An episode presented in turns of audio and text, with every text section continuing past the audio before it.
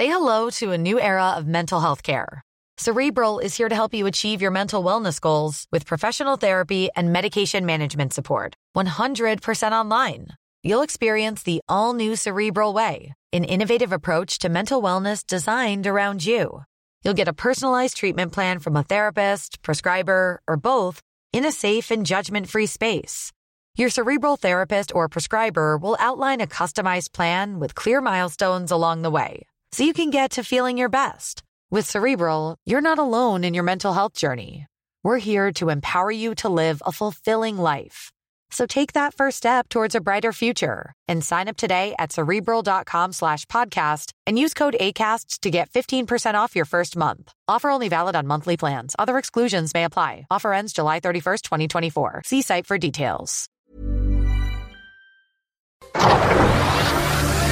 El Heraldo Media Group presenta Periodismo de Emergencia con Arturo Rodríguez, Hiroshi Takahashi e Ignacio Rodríguez Reina. Con las reglas del oficio. Comenzamos.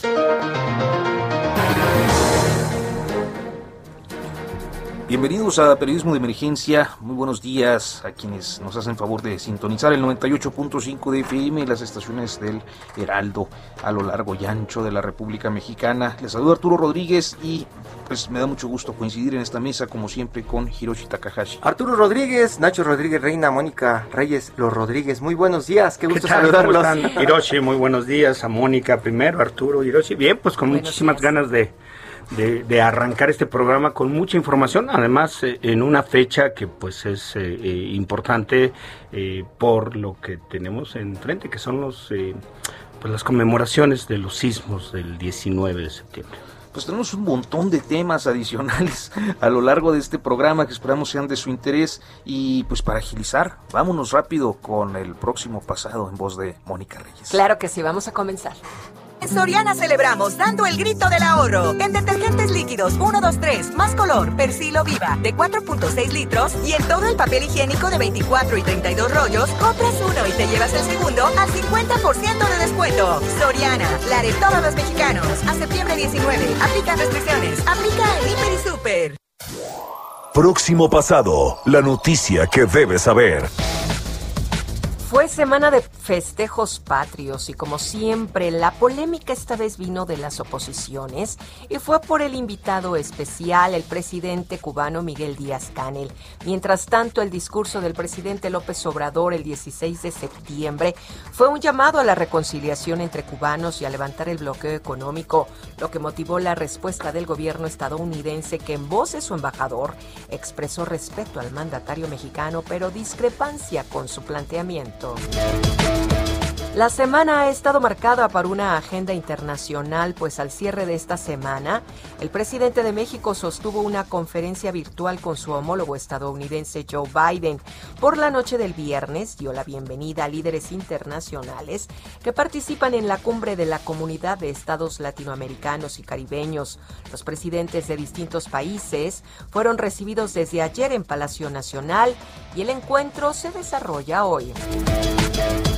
En lo político, el PAN continúa con su proceso interno para elegir dirigentes. Sin embargo, lo hará con candidato único, pues el 14 de septiembre Marco Cortés, quien busca reelegirse, fue el único que alcanzó el número de firmas necesarias para convertirse en candidato, dejando en el camino a Adriana Dávila y Gerardo Priego, quienes descalificaron el proceso por considerar que hubo numerosas irregularidades en su desarrollo.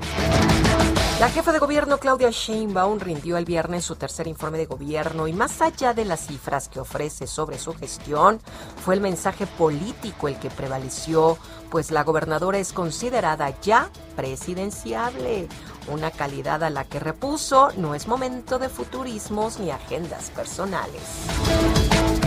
Finalmente destaca la información de que el exgobernador de Coahuila, Jorge Torres López, ya fue liberado tras varios años de permanecer preso en Estados Unidos.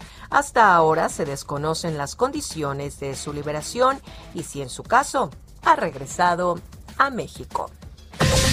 Con las reglas del oficio por El Heraldo Radio.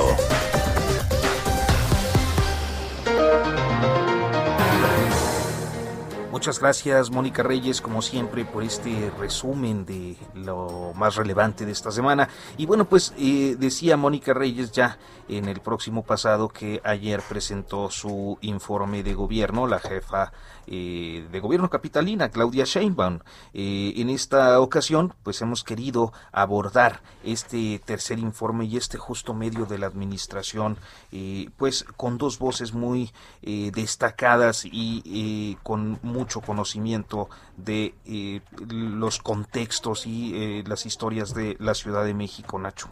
Sí, así es, y justamente eh, invitamos a platicar al, al doctor Manuel Cantochá, que es un reconocido investigador que ha abordado pues temas de la política, de la política de gobierno en la ciudad y le damos la bienvenida aquí a este espacio de periodismo de emergencia. Doctor, muy buenos días. Muy buenos días, mucho gusto estar con ustedes y con su auditorio. Pues doctor, eh, para entrar en materia, pues nos gustaría saber cuál es su opinión, usted que ha sido, digamos, alguien que se ha dedicado a estudiar y analizar a lo largo de muchos años eh, las políticas públicas en la Ciudad de México. Eh, ¿Cuál es su evaluación de, de, de, este gobierno de Claudia Sheinbaum en justo en estos términos? En, ¿Es más de lo que se esperaba? ¿Es por debajo? ¿Cuáles han sido las circunstancias? Es decir, ¿cuál sería su evaluación? De este, pues de esta mitad de su periodo seccional al frente de la Ciudad de México? Mire, yo creo que como ocurre con todo gobierno, pues siempre se pueden expresar aspectos positivos y aspectos que no lo son tantos. Dentro de los primeros, pues seguramente que en términos de eh, la política de movilidad, pues se han dado avances significativos, ¿verdad? No quiero decir con esto que estén en vías de solución los problemas, pero comparativamente con respecto al pasado ha habido avances significativos, ¿verdad? Y seguramente que en algunos aspectos de atención al medio ambiente. Y en los segundos, pues básicamente lo que quisiera referir es una carencia de sentido de las acciones públicas. Trato de explicarme. Eh, desde hace algunos años, ¿verdad? Eh, y sobre todo, esto ha sido un énfasis que se ha dado en la federación, pues la política social se ha reducido a las transferencias monetarias, cosas que sí, eh, digamos, estrategias que si bien, pues tienen algunos resultados positivos, ya está demostrado a través de muchísimos estudios internacionales que son insuficientes. De tal manera que entonces en este sentido, cuando me refiero a que falta esta orientación de hacia dónde vamos, me parece que ahí es eh, donde estaría el principal déficit, sobre todo teniendo en cuenta que la gestión de la ciudad, eh, durante muchísimos años, la identidad de la ciudad, pues se construyó en su diferenciación con respecto de la federación. Hoy han cambiado las cosas, tanto gobierno de la ciudad como gobierno federal son salidos del mismo partido, ¿verdad? Y entonces, pues esto haría pensar que se vuelve necesario avanzar en la complementariedad, pero complementariedad no quiere decir hacer lo mismo, sino que una instancia, la federal, hace una cosa y la local hace otra, dependiendo de su eh, de la mayor cercanía con las necesidades específicas de la ciudad. Esto es lo que se echa de menos. O sea, se habla de las transferencias monetarias como si esto fuera la solución a todos los problemas y ahí es donde está mi principal preocupación. ¿A dónde vamos con la política social en la Ciudad de México? Doctor, buenos días, los saluda Hiroshi Takahashi. A mí me gustaría que usted destacara algo bueno que haya hecho Claudia Sheinbaum eh, pues eh, antes de presentar este tercer informe porque mucho de lo que escuchamos es ruido alrededor del metro alrededor de obras alrededor de desastres naturales en la capital alrededor de pues estas eh, protestas que lanzan algunos de los nuevos alcaldes que son de la oposición. Entonces qué sí es lo que se puede destacar de su de su trabajo de, de, de Sheinbaum que pues en una de esas podría ayudarle a, a esta carrera trae ya por la presidencia.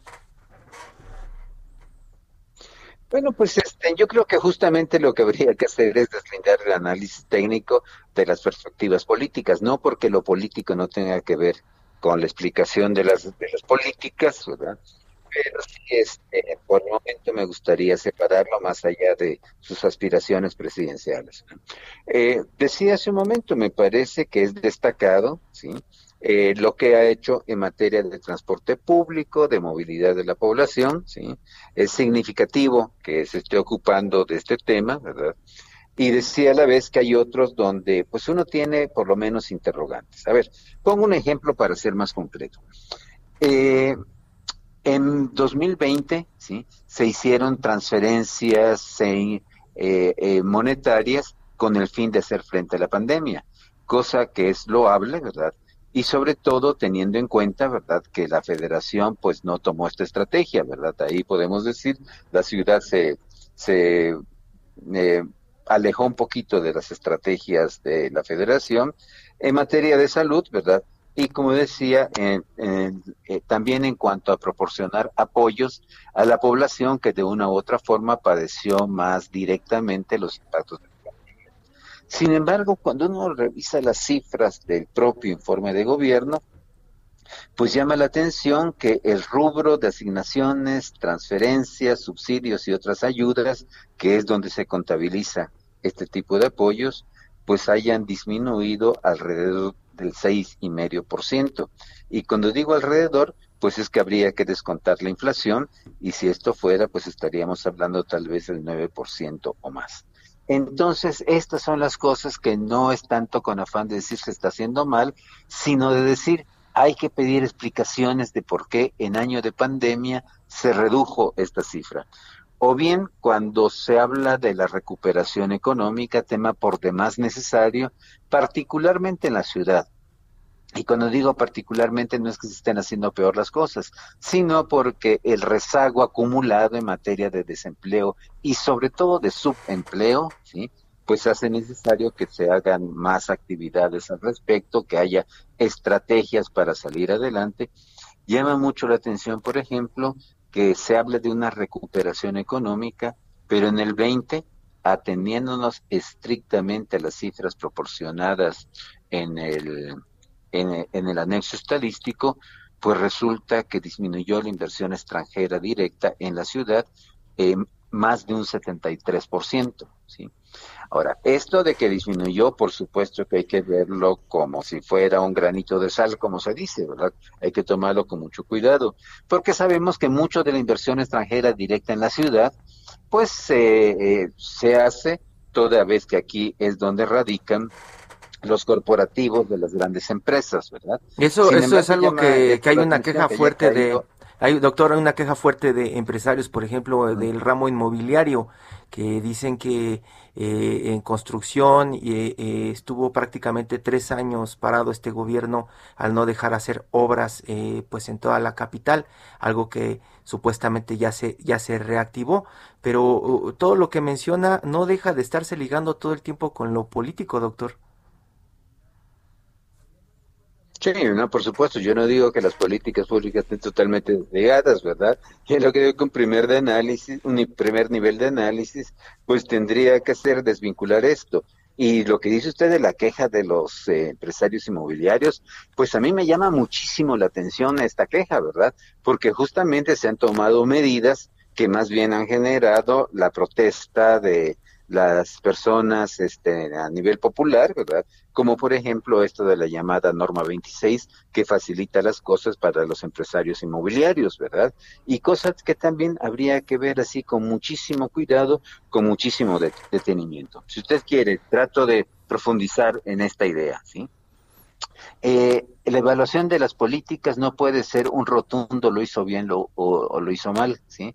Porque nadie hace las cosas totalmente bien ni nadie hace las cosas totalmente mal, sino debe ser el análisis para prender aquellos focos que llamen la atención sobre temas que son importantes.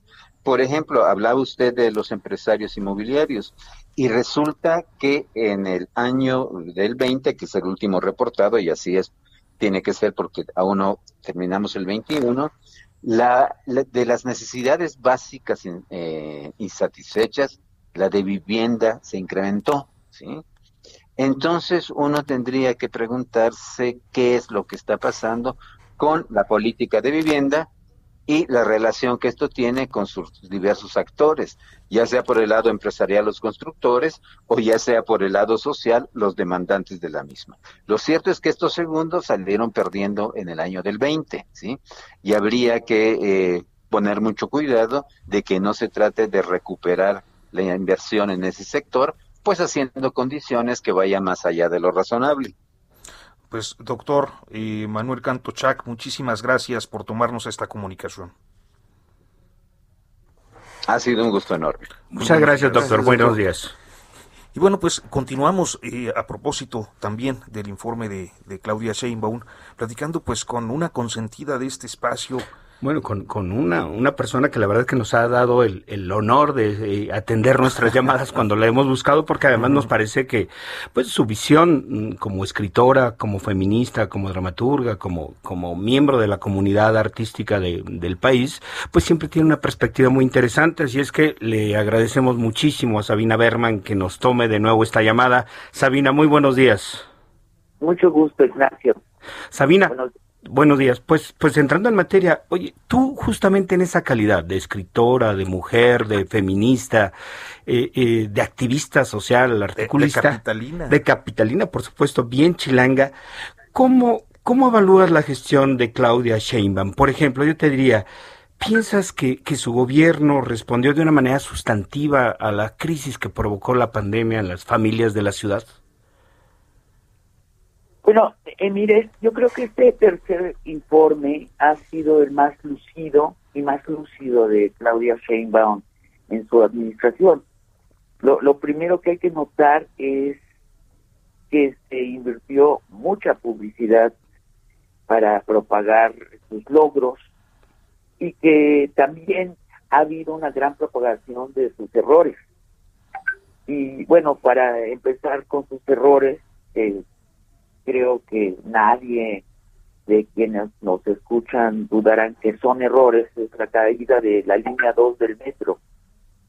Y luego, precisamente atendiendo a lo que te referías del feminismo, el manejo tibio y errático de la gran ola de feminismo que se levantó y ha invadido e invade eh, recurrentemente la Ciudad de México los últimos dos años son errores, si quieres nos podemos detener en ellos. Pero yo también quisiera, Ignacio, referirme a los logros para tener una panorámica. La verdad es que en esta ciudad el crimen estaba ascendiendo este mes con mes y se ha parado esa tendencia creciente. No se ha parado el crimen, por supuesto, pero sí se ha parado la tendencia creciente del crimen. Luego se han inaugurado obras públicas, según nos enteramos con todos estos spots que nos han bombardeado. este, eh, pero bueno, es interesante saber que se están construyendo eh, espacios públicos de esparcimiento. Eso me parece muy propio de una feminista hacerlo. ¿no? Este, deportivos, un corredor elevado.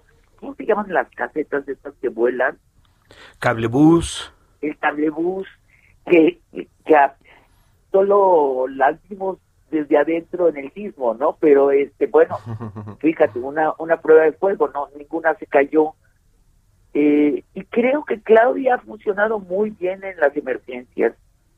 Ahora, hablando de esas emergencias y coincidiendo con el tema que tú enuncias, el manejo de la pandemia, hay que recordar esos primeros días de la vacunación, fueron un desastre en la Ciudad de México. Fueron los primeros días de vacunación en todo el país y fueron un desastre. Y las hordas populistas de los chairos acríticos se lanzaron a defender esas larguísimas colas de gente de mayor de 60 años bajo el sol, en medio de una pandemia, sin espacios, eh, sin distancias sanas entre ellos, como un logro de la 4T. No recuerdas, es una de las despropósitos más grandes que ha tenido este esa ala de, de la 4T. Y, y Claudia, a pesar de este arropamiento, se arremangó la camisa, eh, citó a expertos de flujo de personas y tres días después teníamos la mejor vacunación del país. Yo creo que eso no se nos va a olvidar a los chilangos. Eh, que, creo que el, manejo de la pandemia en todo el país ha sido rudimentario y muy pobre. Y sin embargo, el mejor manejo de la pandemia sí ha estado en la Ciudad de México. Claudia Sheinbaum ha hecho pruebas rápidas, ha mapeado este, la ciudad y una cosa que de la que podemos también hablar más es de que sin embargo no se atrevió a insubordinarse a las órdenes federales, siendo una científica seguramente sabía que había mucho más que hacerse. Y no se insubordinó a las órdenes del presidente, dicho con todas sus letras. Y sin embargo, bueno, eso, esta es mi, mi visión panorámica de los tres años de gobierno de Claudia Sheinbaum. Errores, sí, logros, pues, sí también. Línea 12, sin duda, Sabina Salud, Arturo Rodríguez, eh, pues marca eh, este tercer año, ¿no? Sí, sí y no, porque, digo, Claudia hereda la línea 2. Sea, no se le puede, no se puede descartar que, hay algo en la supervisión de esa línea 12 que no se hizo. Pero el pecado de origen está en la construcción, como dicen eh, como han dicho los expertos. Y sin embargo, mira, llevamos que tres meses y no hay resultados claros y con consecuencias sobre las responsabilidades de la caída de la línea 12. Y yo sospecho que a la manera muy mexicana, muy de nuestros gobiernos, nunca la vamos a tener. Ni habrá. Pues Sabina Berman, como siempre es un privilegio poder platicar contigo en esta ocasión, pues a propósito del, del informe de Sheinbaum. Muchas gracias por tomarnos la, la comunicación como siempre. Muchísimas gracias Sabina. Gracias, buenos días. Hasta luego. Pues bien, y ya estamos a punto de, irnos al corte. Creo que vale la pena mencionar que está en desarrollo la reunión de la llamada CELAC, la cumbre de la CELAC el presidente López Obrador pues ha dado ya el mensaje inaugural, han pasado ya varios de los jefes de Estado a, dar sus respectivos posicionamientos en esto que de acuerdo al presidente pareciera querer ser el reemplazo de la OEA. La OEA será un tema de discusión en lo que resta del año y también pues la presencia de los líderes de la región que pues no a muchos les está cayendo bien. pues bien, ya hablaremos luego de eso. Por lo pronto vamos a hacer una pausa y continuamos. En un momento continuamos. Periodismo de emergencia. Regresamos con las reglas del oficio.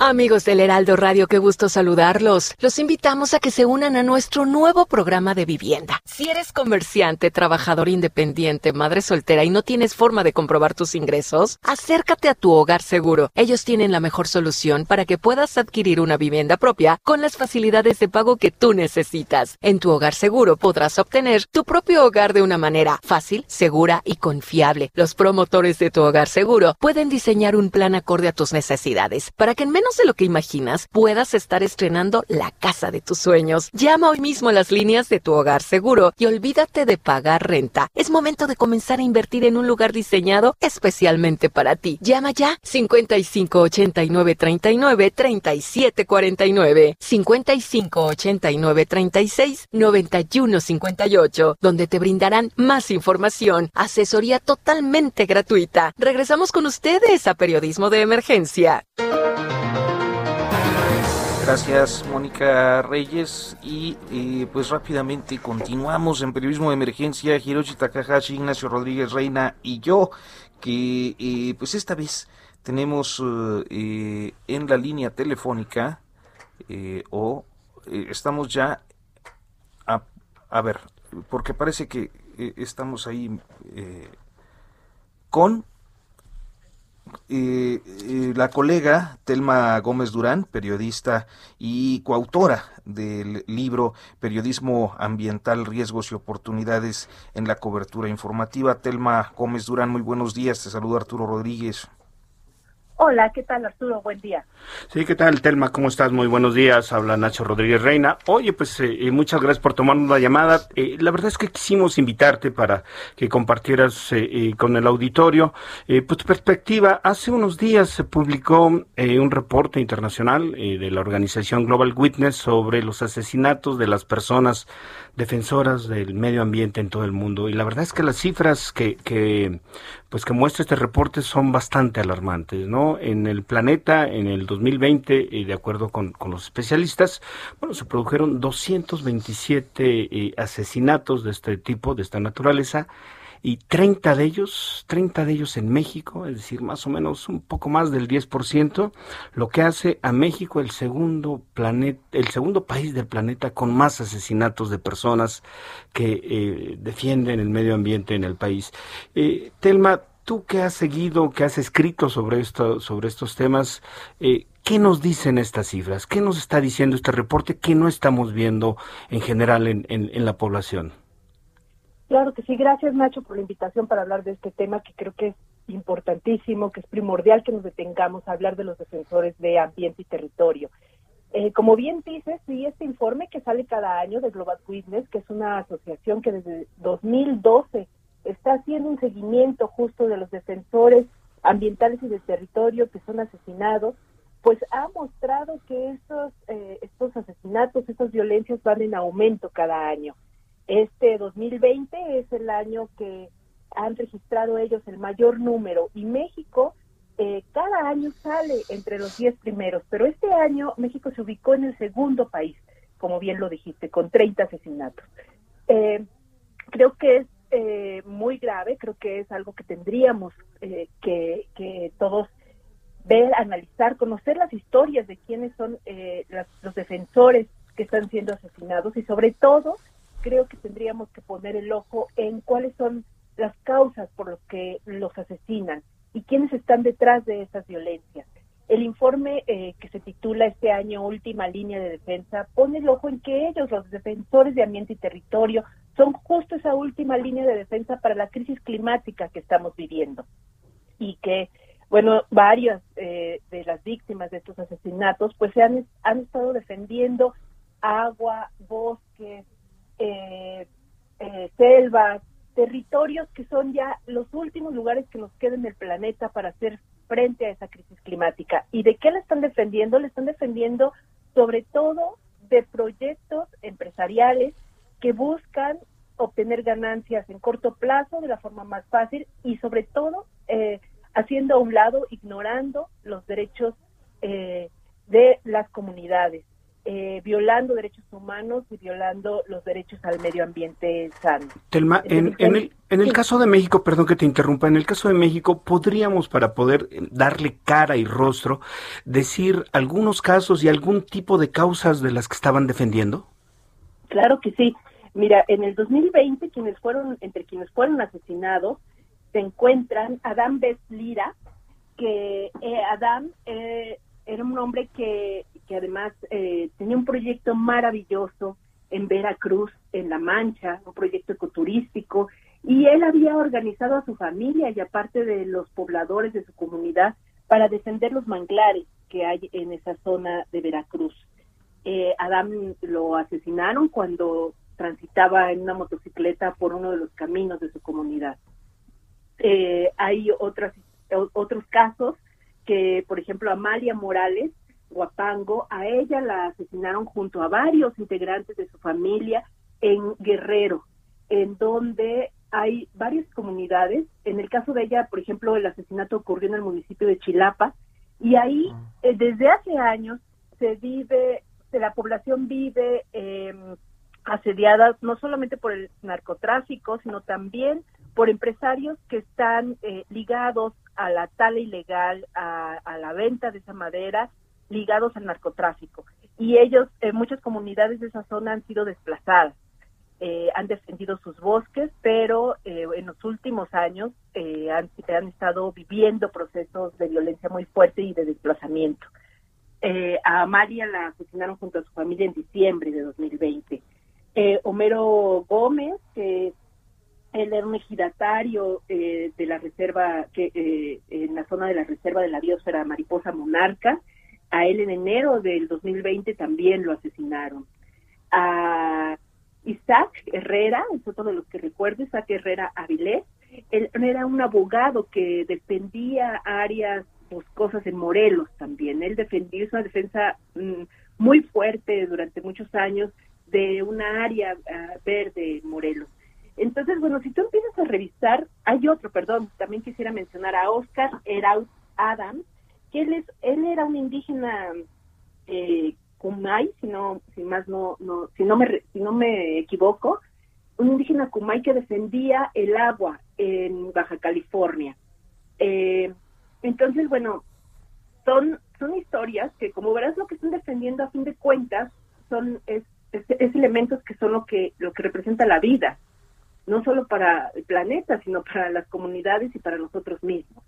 Entonces, que estén, que los estén matando por esa defensa, creo que, tendría que poner en alerta a todo mundo y creo que tendríamos como sociedad que hacer una defensa aún más fuerte a las causas que están teniendo estos defensores, porque cuando uno empieza a conocer sus historias, encuentra que también es gente que eh, está muy sola a veces en su defensa.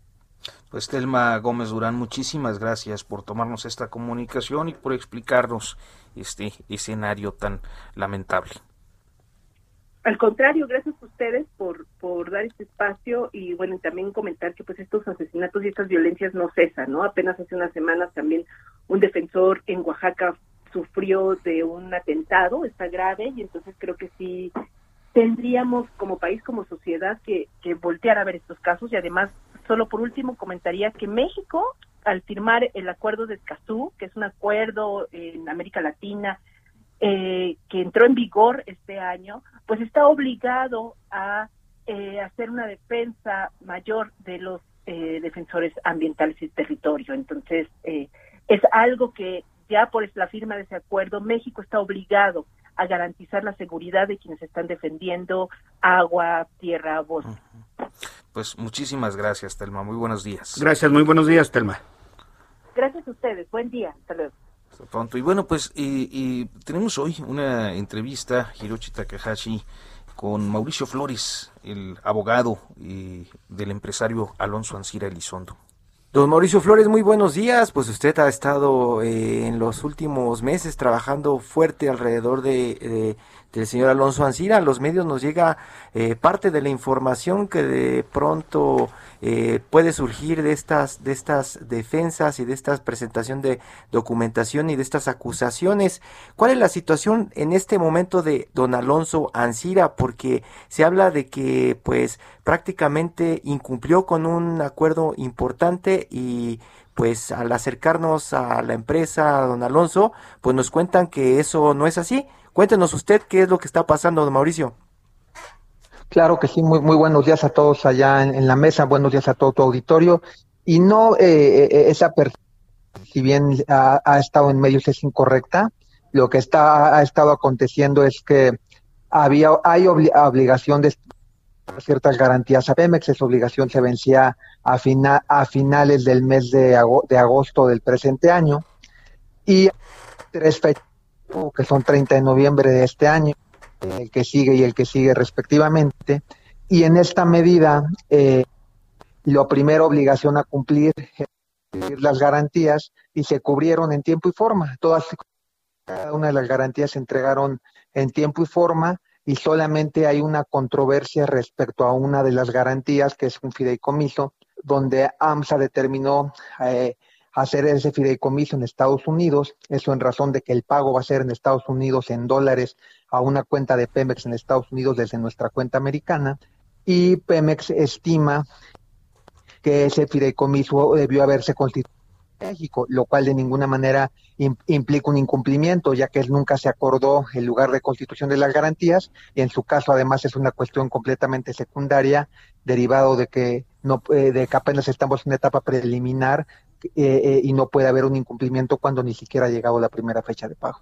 Sí, abogado, muy buenos días. Les saluda Ignacio Rodríguez Reina. Eh, abogado, el presidente hace un par de semanas, si no mal recuerdo, le mandó un mensaje a, don Alonso Ancira, al empresario Alonso Ancira, le dijo, no se deje mal aconsejar por sus abogados, ¿no? Este, aludiendo a que eh, justamente eh, unilateralmente eh, se había decidido romper o incumplir el acuerdo reparatorio al cual se, se obligó, digamos, el, tanto don Alonso Alcira en lo particular como la empresa Altos Hornos en, en, su calidad de, de, empresa de propiedad mayoritaria de, de la familia Ancira, diciendo se fue a Estados Unidos, o por lo menos fue el mensaje eh, subyacente, se fue a Estados Unidos, no va a cumplir, se va a quedar allá, va a alegar que hay una persecución política, en fin, no le haga caso a, sus abogados.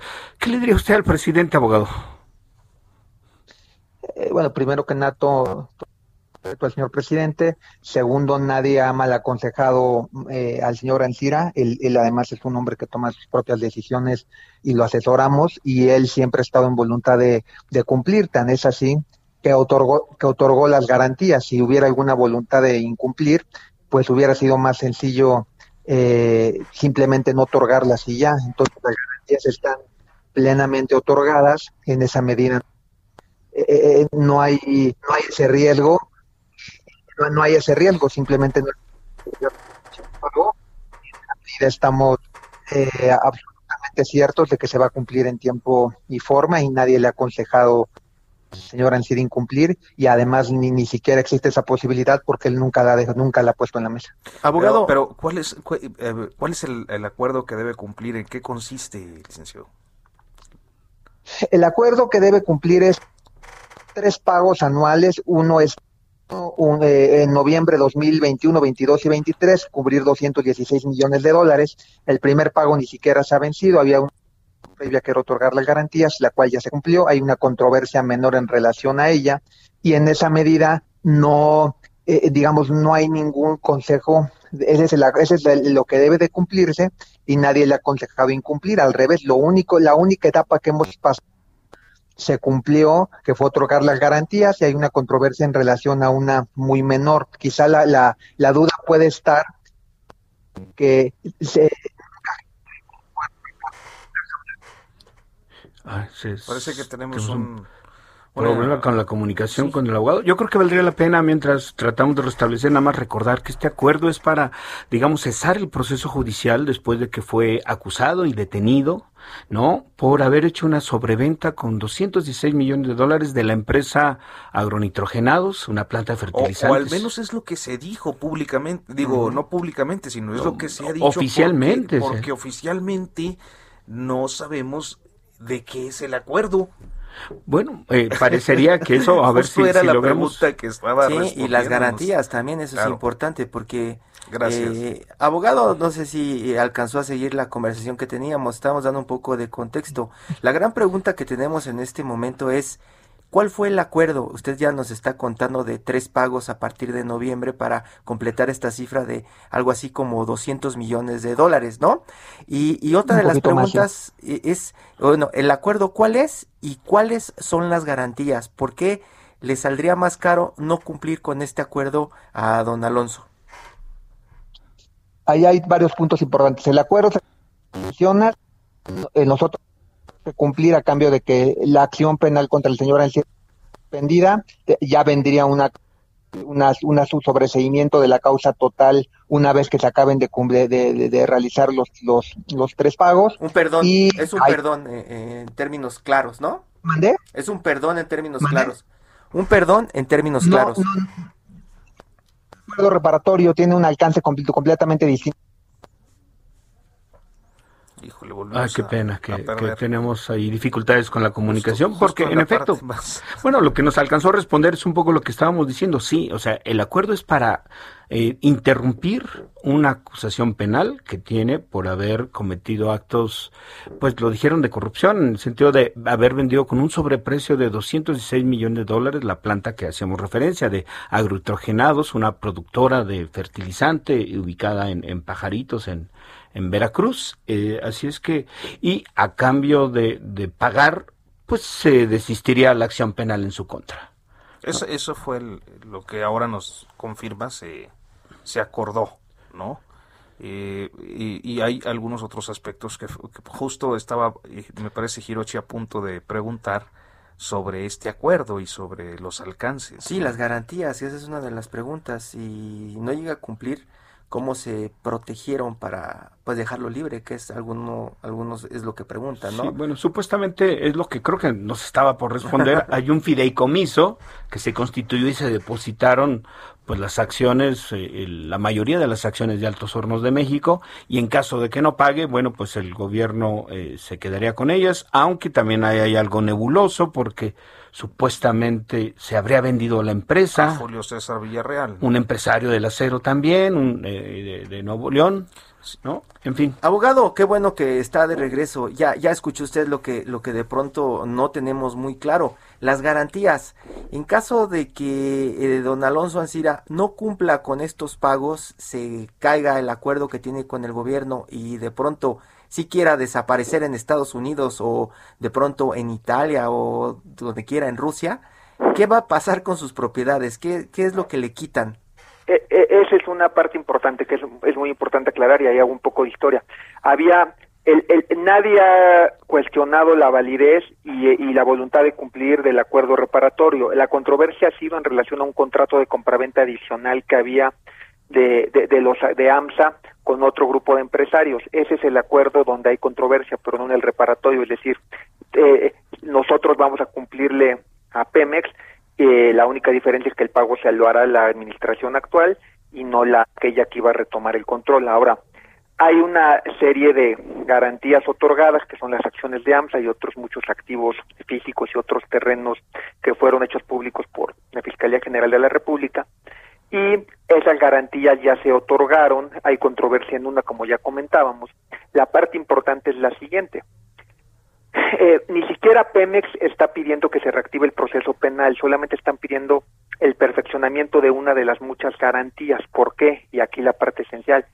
En caso de que alguien pidiera la reactivación del proceso penal, las garantías se cancelan todas y Pemex no cobra nada, es decir, eh, sería en perjuicio del Estado mexicano pedir la reactivación del proceso penal en la medida que nosotros no pretendemos incumplir, ya otorgamos las garantías, ahora hay un tema secundario que es una de las muchas garantías, la querían en México y se hizo en Estados Unidos porque, porque no hubo, porque era porque es legal hacerlo, pero si alguien pretendiera referir que quieren reactivar el proceso penal, pues también se cancelan inmediatamente las garantías porque así se pactó. Por ende, no solo es el interés de Alonso Ancira y de AMSA eh, que prevalezca este acuerdo, sino también de Pemex, porque en caso de que ellos quisieran cancelar el referido acuerdo, pues eh, eh, automáticamente se quedan sin garantías y sin pago.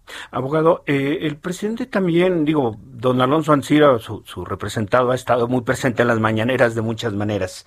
recuerdo que una de las condiciones que llegó a expresar el presidente para lograr este acuerdo era que Alonso Ancira se deshaga de Altos Hornos. Eh, de alguna manera, lo dijo muchas veces, es un empresario que representa esa vieja forma de alianza del poder, de la mafia del poder. No lo queremos que se deshaga y entonces ya que la nueva administración me pague. Por lo que usted nos está diciendo, no se va a deshacer de Altos Hornos. Eh, digamos, hay un contrato de compraventa que sigue en negociaciones el, no hay una obligación de deshacerse de la empresa, no al menos pactada legalmente, de hecho no, no pueden obligar a nadie a vender sus activos, eso sería legal. Entonces, en esa medida, eh, hasta este momento Alonso sigue, la actual administración sigue siendo la de la familia, bueno, la de Alonso Alcir en particular, y, eh, y, y él le va a cumplir a Pemex. En ningún momento en el acuerdo reparatorio se forzó la venta de, de, de AMSA, es decir, yo desconozco esas declaraciones eh, que son, son, hay otras posteriores donde no, no, no, ha manifestado el presidente dicha obligación de venta, pero eh, y, y, y, aunque lo manifestara que no lo sé, lo importante es que eso no fue materia del acuerdo legal, es decir, no hay no hay obligación legal de venderle AMSA a nadie y está en, y, y en forma paralela hay negociaciones para una posible venta y si se da eh, qué bueno que es en beneficio de ambos, sus trabajadores y de todos, pero si no se da, la familia eh, Alonso Alcira va a cumplir con el acuerdo, él teniendo el control de la empresa. Este asunto de la negociación con Julio César Villarreal, que pues inclusive el presidente lo llegó a dar ya como dueño por dueño, ¿no? Lo, presentó prácticamente. sí, este, y, abogado, una, una pregunta, eh, este pago de, eh, eh, del acuerdo es con cargo a los fondos del señor Ansira o de Altos Hornos de México o de Grupo Acerero del Norte. Altos Hornos de México, que, es quien va a cubrir los tres pagos. Y es Altos Hornos de México. Oiga, eh, eh, abogado, hablando de los procesos legales, eh, recuerdo que el, señor Ancira presentó también un, amparo para que el presidente ya no lo estuviera golpeando, por lo menos declarativamente, en las mañaneras. ¿Sigue vigente ese amparo? ¿El presidente lo ha acatado o de repente todavía es objeto de, digamos, de sus ataques y ejemplificándolo como un empresario de la mafia del poder? Últimamente el señor presidente ha sido mucho más respetuoso, incluso en las declaraciones que ustedes comentan, eh, lo que ha hecho es conminar a, un, a un pago y en esa medida creo que si en algún momento hubo posiciones, eh, digo, no lo estoy afirmando, pero si en algún momento hubo alguna cuestión de posiciones muy encontradas, creo que creo que hoy no las hay, hoy el presidente quiere el pago y, y, la y el señor Ancira por vía de Altos Hornos de México quiere pagar, entonces hoy e, ese amparo pasa un poco a segundo término en la medida que que hoy no hay que, hoy eh, no hay intereses encontrados hay interés de una parte de cubrir el, el, lo acordado en el acuerdo reparatorio y de la otra de, de, recibir ese pago pues, licenciado Mauricio Flores, abogado del empresario Alonso Ancira, muchísimas gracias por tomarnos esta comunicación y pues por explicarnos. Queda más claro, entonces eh, ojalá podamos platicar en noviembre cuando se haga el primer pago y, ojalá no estemos hablando de vencimientos de deuda. Oiga, y abogado, y una última en 10 segundos, ¿nos podría decir y contundentemente si, si digamos, el, el licenciado Ancira está renunciando a, digamos, un poco declararse como un perseguido y en todo caso solicitar protección de la justicia estadounidense? Hasta este momento él no tiene intención de hacerlo, él, es ciudadano americano, tiene sus derechos como ciudadano americano y, si en algún momento tiene que ejercerlo, supongo que él lo hará, pero hoy no hay motivos para pensar en eso en la medida que hay voluntad de cumplir y continuar con su vida empresarial y con su vida ordinaria eh, eh, y con su vida ordinaria cumpliendo este acuerdo. Gracias, licenciado. Muy buen día y muy buenos días a nuestro auditorio. Nos tenemos que ir, ¿no? Nos tenemos que ir. Lástima. bueno, pues nos vemos mañana, Arturo. Mañana en punto de las 10. Gracias.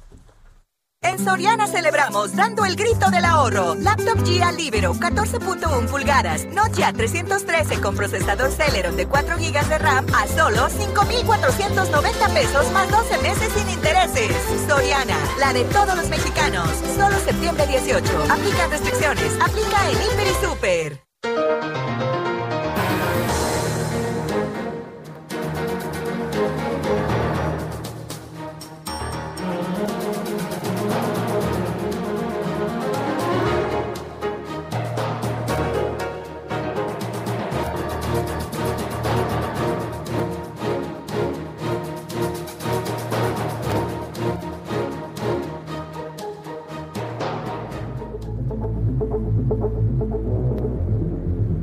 Esto fue Periodismo de Emergencia.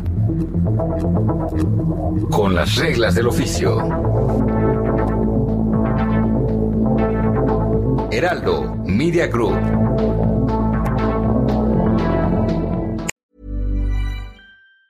Tired of ads barging into your favorite news podcasts? Good news. Ad-free listening is available on Amazon Music for all the music plus top podcasts included with your Prime membership. Stay up to date on everything newsworthy by downloading the Amazon Music app for free or go to amazon.com slash news ad free. That's amazon.com slash news ad free to catch up on the latest episodes without the ads.